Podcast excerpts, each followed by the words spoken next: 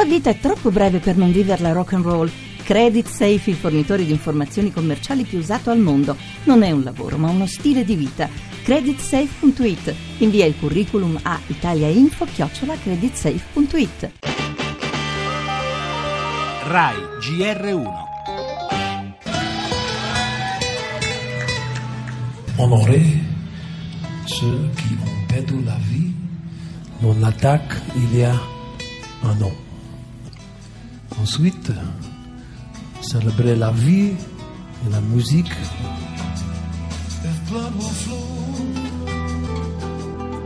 flesh steel are one, drying in the color.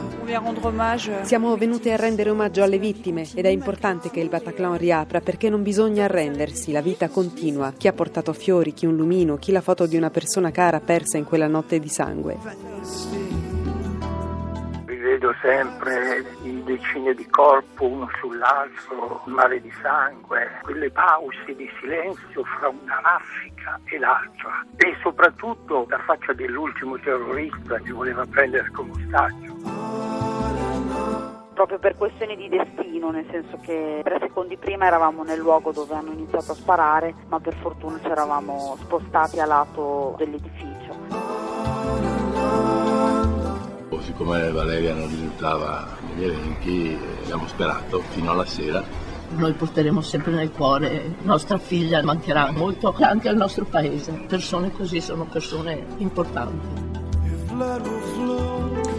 Il dolore dei genitori di Valeria Solesin, l'orrore di chi quella sera può raccontarla e di certo mai la dimenticherà. Bataclan un anno dopo è tornata la musica in quello che era diventato un simbolo di morte e di violenza scatenata dalla follia fondamentalista la sera del 13 novembre in una città, Parigi, messa in ginocchio da una devastante catena di attentati.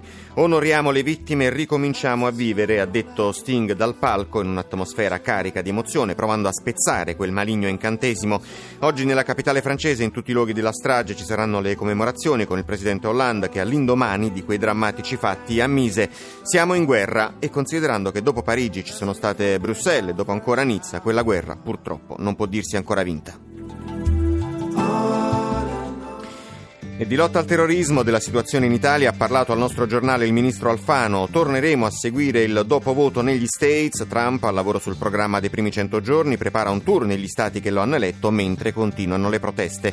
Da noi si accende lo scontro nel centrodestra, in particolare sulla leadership, con un botta e risposta tra Salvini e Parisi. Per il numero uno del carroccio anche la tegola della caduta della giunta leghista di Padova, provocata da una rottura con Forza Italia.